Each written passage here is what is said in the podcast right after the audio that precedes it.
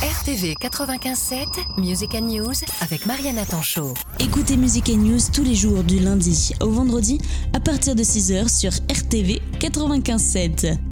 Je suis Eric euh, Zerbini. Je fais partie de euh, la loge drouaise euh, du Grand Orient de France, Justice et Raison. J'en suis le, bon, pour l'instant, le président, disons. On organise euh, une conférence publique, c'est un peu pour ça que je suis là aujourd'hui. Moi, je m'appelle Patrick Joutot, j'appartiens à la même loge que Eric et j'en suis actuellement le trésorier. La franc-maçonnerie, c'est une euh, organisation, on appelle bon, au niveau national une obédience, euh, le Grand Orient de France, qui a été fondé dans les années 1723. Donc on a en fait euh, cette année les 250 ans. Donc c'est 250 ans effectivement d'activité, d'essayer de euh, promouvoir au niveau euh, non seulement de, la nation mais aussi du monde entier, disons un universalisme, c'est-à-dire une société qui serait dans l'intérêt bah, des habitants, dans l'intérêt de, de l'ensemble du monde, de façon à vivre, comment dire, dans une sorte d'harmonie. Euh, c'est très très euh, utopique, mais on aime bien l'utopie. On continue comme cela depuis donc des années à étudier des problèmes sociétaux et symboliques. Effectivement, euh, une obédience qui est directement, je dirais moi, en lien avec ce qui se passe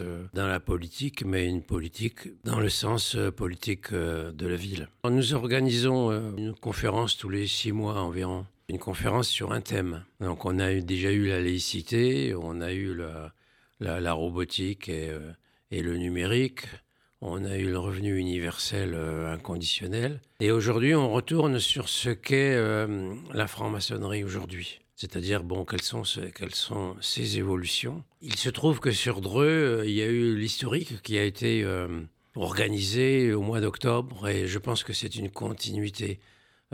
S'il est des personnes ont, assisté à l'historique. Euh, là, on sera davantage vers ce qu'est la franc-maçonnerie à l'heure actuelle. C'est-à-dire euh, comment on travaille, quels sont nos objectifs, quelles sont nos craintes, quels sont... Euh, donc voilà. Et donc on invite notre ancien grand maître qui vient seulement de descendre de fonction, qui s'appelle Georges Sérignac, qui est déjà venu à Dreux faire une conférence hier il y a environ 3 ans, 3-4 ans, et qui est à même de développer tous ces thèmes, puisqu'il était au cœur même du Grand Orient de France euh, très récemment. Pour l'instant, les conférences publiques sur ces thèmes comme cela euh, sont un, pour nous un, bon outil d'échange avec euh, les personnes qui viennent à ces réunions. Et je pense qu'effectivement, on continuera, on continuera dans les conférences publiques. On essaye d'organiser la suivante. Il y a pas mal de mythes qui sont tout autour de la franc-maçonnerie. Donc on essaye de démystifier. C'est-à-dire qu'en gros, euh, qu'est-ce qu'on fait dans nos loges? On n'est pas des, gens qui complotent.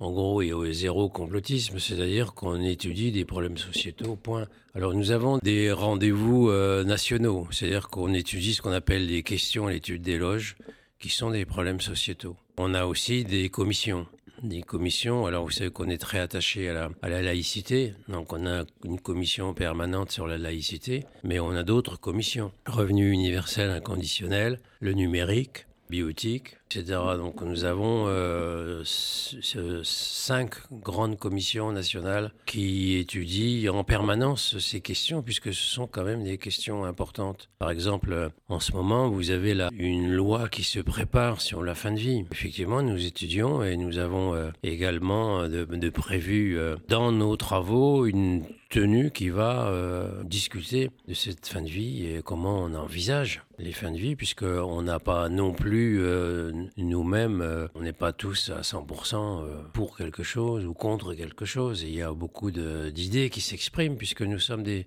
personnes, euh, je dirais moi, d'essence différentes. Et en gros, euh, on apprend à, travailler ensemble. C'est-à-dire, bon, vous avez quelqu'un qui, comment dire, est religieux, un autre qui est euh, de droite, l'autre de gauche, etc. Mais euh, l'intérêt, c'est de pouvoir s'écouter et de pouvoir discuter. Et de ce qui nous enrichit, c'est aussi des personnes qui ne pensent pas comme, comme nous. Moi, c'est un peu ce que j'ai retrouvé dans la franc-maçonnerie. J'étais souvent avec des personnes qui pensaient comme moi, quoi, où, on avait des situations, euh, des divergences, mais, de... mais là, c'est totalement différent. On arrive à discuter ensemble de situations euh, alors qu'on n'est pas euh, forcément sur la même longueur d'onde. On a un mode de fonctionnement en loge qui fait que chacun écoute l'intervenant sans l'interrompre et il n'y a pas de réponse directe à l'intervenant, mais une réponse collégiale qui permet aux gens de réfléchir et de ne pas tomber dans le, la discussion café du commerce. Euh, je reviens un petit peu sur la conférence qui a été organisée par l'UDTL, qui était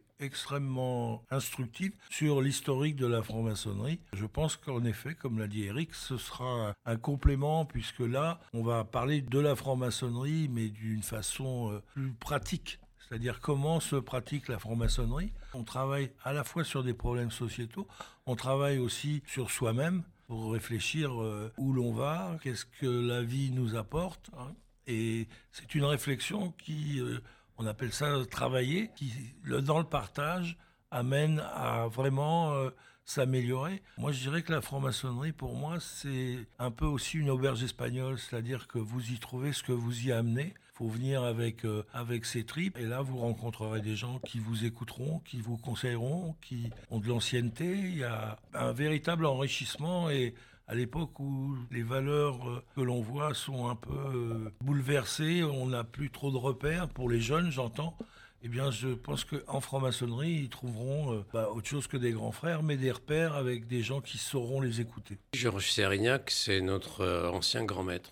J'aime bien cet homme parce qu'il euh, a vraiment une vision humaniste de l'ensemble du fonctionnement, je dirais, moi, notamment de la France, mais aussi au niveau international. Bon, il est très attaché à la, laïcité. Euh, on peut expliquer justement cette laïcité pendant cette conférence. Qu'est-ce qu'on entend, nous, par laïcité? C'est le respect des religions, mais tout en ayant un fonctionnement qui soit aussi euh, respectueux de, l'ensemble du, euh, du monde. Il n'y a pas une religion qui euh, est favorisée par rapport à, par rapport à d'autres. Donc la, la, laïcité pour nous, c'est quelque chose de très de fondamental. Nous avons aussi, comme je vous l'ai dit, un certain nombre de, de situations, je dirais, difficiles, ben, en bioéthique, en beaucoup de, de, questionnements. Et je pense qu'il est à même euh, de répondre aussi à ces questionnements en disant comment s'oriente la franc-maçonnerie à l'heure actuelle. Je crois que c'est un des orateurs, pour moi, qui, euh, d'abord très clair, qui a son importance dans le fonctionnement non seulement de, notre obédience, mais aussi euh, ses idées, je pense, qui sont importantes, qui sont aussi, je dirais, les nôtres. Hein. Un grand maître est grand maître pendant trois ans normalement est élu par euh, l'ensemble des loges pour un mandat de un an, renouvelable deux fois enfin trois fois, puisque, et qu'après on appelle ça descente de charge. La franc-maçonnerie, on peut euh, justement euh, occuper des fonctions euh, de direction, et ça c'est valable à l'international. Je vais citer un exemple. Le grand maître du Grand Orient de Suisse est un garçon qui est né à Épernon, qui est resté français. Il fait de la maçonnerie en Suisse depuis 20 ans, plus de 20 ans. Il a été coopté par ses pairs. Pour la deuxième année, c'est lui qui est le grand maître du Grand Orient de Suisse. Dans la maçonnerie, l'ascenseur social marche encore.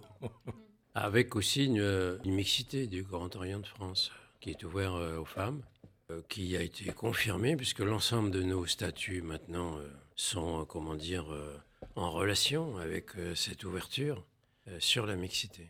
Il existe diverses obédiences, des obédiences féminines qui n'intègrent pas d'hommes, mais par contre les reçoivent, et inversement, il existe des obédiences masculines, mais qui reçoivent les femmes euh, maçonnes euh, sans problème, mais qui ne les initient pas. C'est l'initiation. Avant, le, Grand Orient de France n'initiait pas les femmes, et depuis une quinzaine d'années, il y a l'initiation qui a été demandée comme un vecteur de progrès.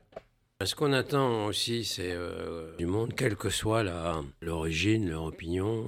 J'espère aussi qu'on puisse avoir et, discuter, dialoguer avec des jeunes aussi qui sont, euh, à notre avis, bah, toujours euh, l'avenir, hein. non seulement euh, des organisations comme la nôtre, mais aussi au niveau politique, je dirais, moi, au niveau idée, au niveau conscience. Je pense que ça, c'est important de, de s'adresser à tout le monde. Et comme on est mixte, on s'adresse aussi aux femmes. Vous qui nous écoutez, ne restez pas sur les on-dit, venez nous voir. Et les jeunes, venez, les jeunes gens, il n'y a pas d'âge, euh, je dirais, on peut rentrer en maçonnerie à 20 ans et même moins.